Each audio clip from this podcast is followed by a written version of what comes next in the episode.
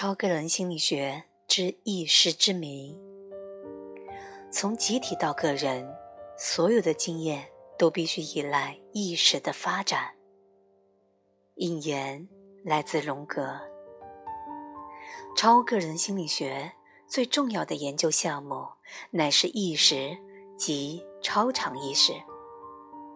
但是你却很难看到有人探讨意识的定义。这种少人问津的情况，清楚地反映出了心理学受到行为主义学派所掌控的程度。长久以来，心理学一直在追求科学上的客观性，故而将意识这个议题排除于学术论述之外。到了二十世纪八十年代，他虽然重新拾回了某些人对他的尊崇，但意识的本质、重要性及存在与否的问题仍困扰着许多人。更不用说能否找到研究它的最佳途径了。这份心理上的困扰，反映了数个世纪以来哲学上的困惑。诚然，意识的本质乃是所有哲学议题当中最基本而难以解决的议题。其中最极端的哲学发展，甚至主张意识本是一个虚构的概念，即威廉·詹姆斯所说的一个非实存物的名称。另一种极端的看法，则称颂其为整个实在界的基础。也就是大家所熟知的绝对观念论。此外，意识也被视为物质的偶发现象，或者被看成是根本实相的某个面相。而根本实相，则是非心智、非物质，却又能够展现这两种性质。意识曾被视为一种生命的疾病。也曾视被为无限的至乐，费谈多哲学所谓的存在、智慧、喜悦的三位一体。难怪有人会感叹，到目前为止尚未出现过真正杰出的意识理论，甚至连共识都无法达到。对大部分的心理学与科学而言，意识乃是科学研究无法掌握的偶发现象；对大部分的西方哲学来说，意识则是概念分析无法克服的古老之谜。总之，意识就像漏碗之水一般，无法被科学研究及概念分析所完全的领略。然而，从某些西方哲学与宗教传统的角度来看，这根本是意料之中的事儿。大部分的西方心理学都假设意识只是个人心智与头脑的资源与产物，但东方精神传承却假定意识即是绝对境界、神、空无、大心或凡我的一个面相。根据这些传承的看法，我们平常的心智状态其实是阴暗的、如梦如幻或恍惚的。处在这种状态里，我们往往会认定个人的心灵就是意识的源头，而不是被创造出来的，也不是意识的成分之一。瑜伽经的结集者巴坦加里曾说过。心无法靠自己的光来照见一切，只因它也是一个被自信所照耀的客体，而自信是无限的，能照见内心活动的只有纯粹的宇宙意识。个人心智一旦将宇宙意识的无限能量据为己有。便形成了自我感。从这个观点上来看，意识既不属于个人，也不属于心智它是超越个人及心智的。从绝对境界的角度来看，意识超越了时间、空间、属性、概念、类别及任何局限。甚至有人说，意识的究竟本质乃是无形无相、不可思议的。若企图描述宇宙的实相，其结果一定是充满矛盾的。就如同康德所言，任何一个恰当的理论，其反面也是妥当的。比康德几乎早生了一千五百年的佛教中观学派创始者龙树，也曾得到过相同的结论。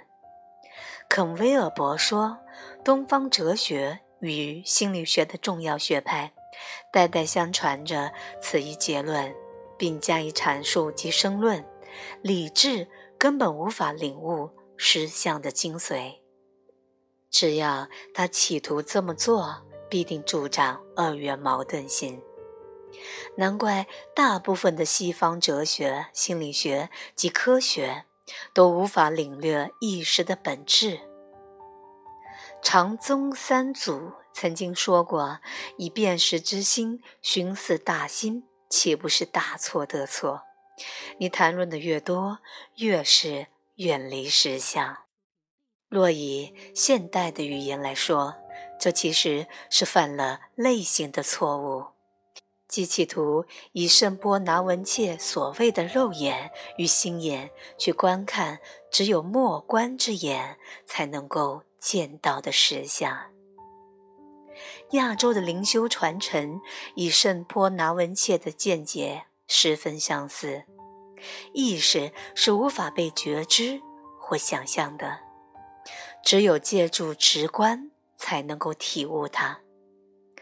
只有直观到意识及超越心智的领域，才能发展出般若智慧，而得以脱离自我、尘世和对意识的扭曲观点。一旦脱离了这些扭曲的观点，很显然的是在改变我们的心智状态了。虽然人类并不知道到底意识是什么，却倾力的想要改变他们在意识上的一切经验。一项跨文化的调查发现，在数个社会之中，有百分之九十的社会将一种或数种的超常意识状态体制化。在传统的社会里，人们一向视之为神圣境界。安德鲁威尔的结论是：周期性的转换意识的欲望，乃是人类与生俱来的驱力，非常类似于食欲或性驱力。如果将意识视为无法改变或无属性的东西，那么改变意识状态这个概念就变得毫无意义了。其实，被改变的通常是心智状态。大部分的心理学家都隐约假定意识本是个人精神的某种作用，因而探讨到意识状态这个词汇，因为这个词汇在文献中是很常见的，所以我们才会采用它。早期的研究误以为由禅定或瑜伽所引发的超常意识状态是大同小异的。这显示出我们对类别繁多的超常意识状态的无知。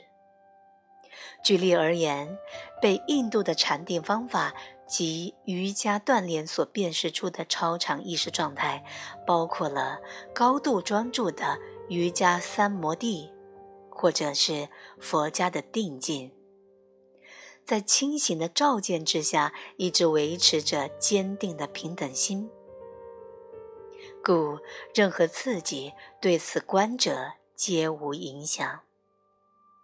还有一些意识状态会把极细微的内在刺激反应当成注意的对象，例如梵音瑜伽所引发的细微的内因震动，某些状态引发合一意识状态，而自他之分得以消融。例如禅的见性。此外，入佛家的涅盘及费檀多的止面三摩地，或称之为无分别三摩地，亦是所有现象或客体皆消失的一种意识状态。一位三摩地，或称之为具身三摩地。的体悟，则是一切现象都是意识的变现。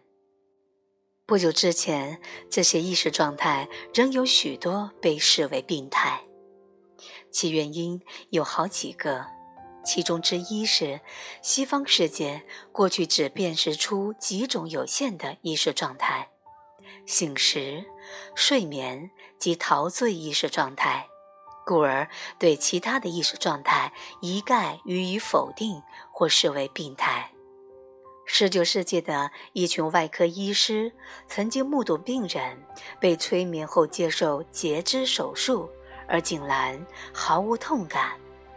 于是他们下了一个结论：那位病人一定是被收买的流氓，凭着强硬的注意力。伪装成毫无痛感的模样。后来，心理学家查尔斯·塔特也下了一个结论：看来那个时代的流氓还真是强悍。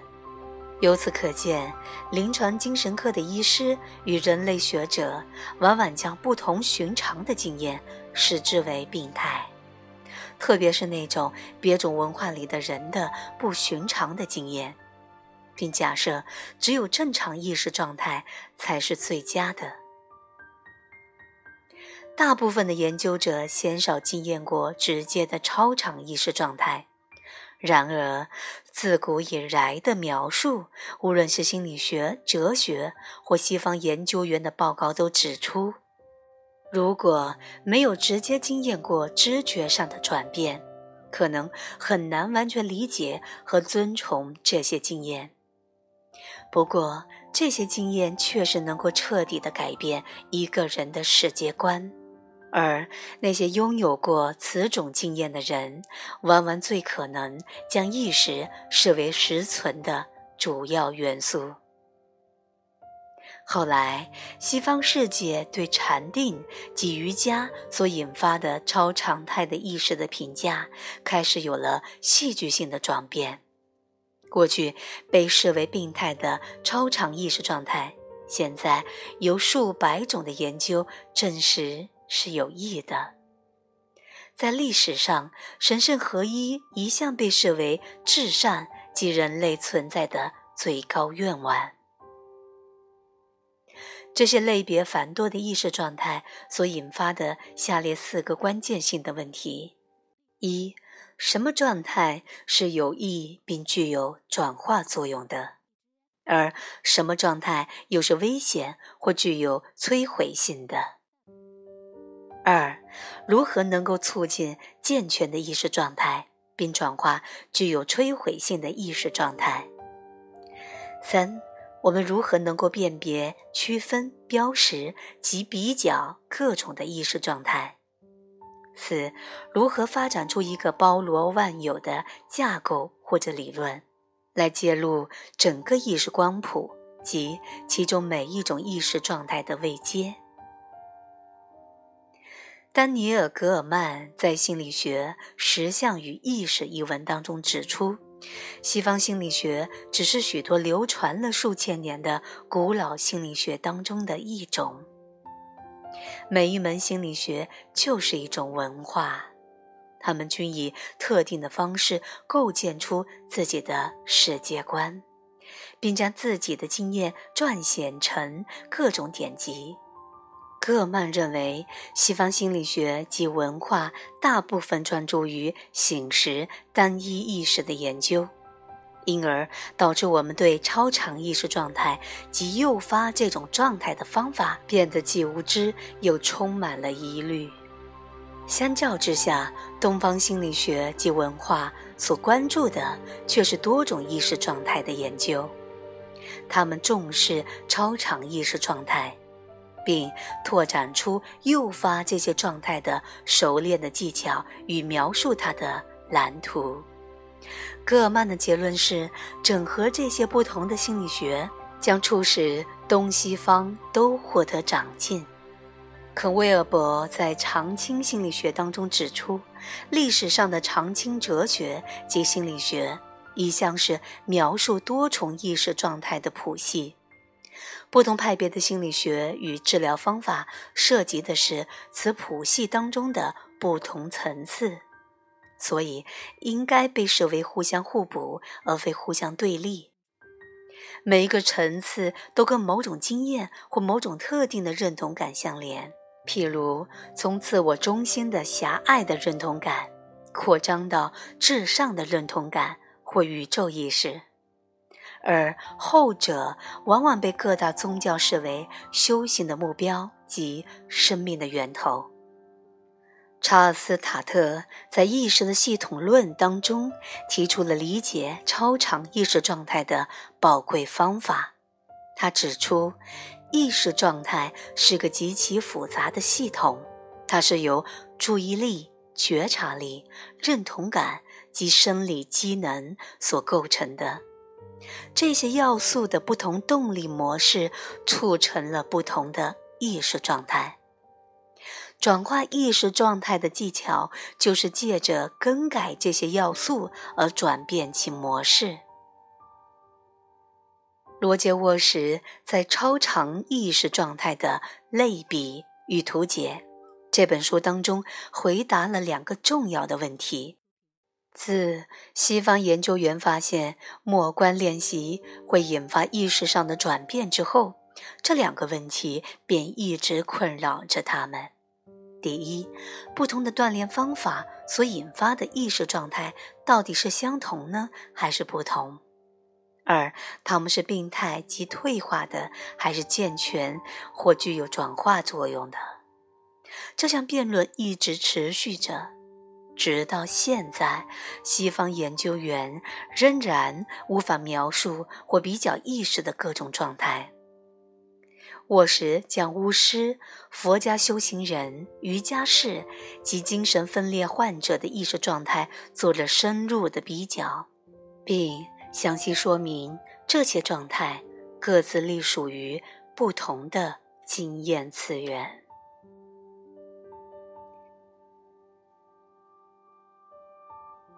意识之谜，来自超越自我之道、超个人心理学的大趋势，由文觉分享。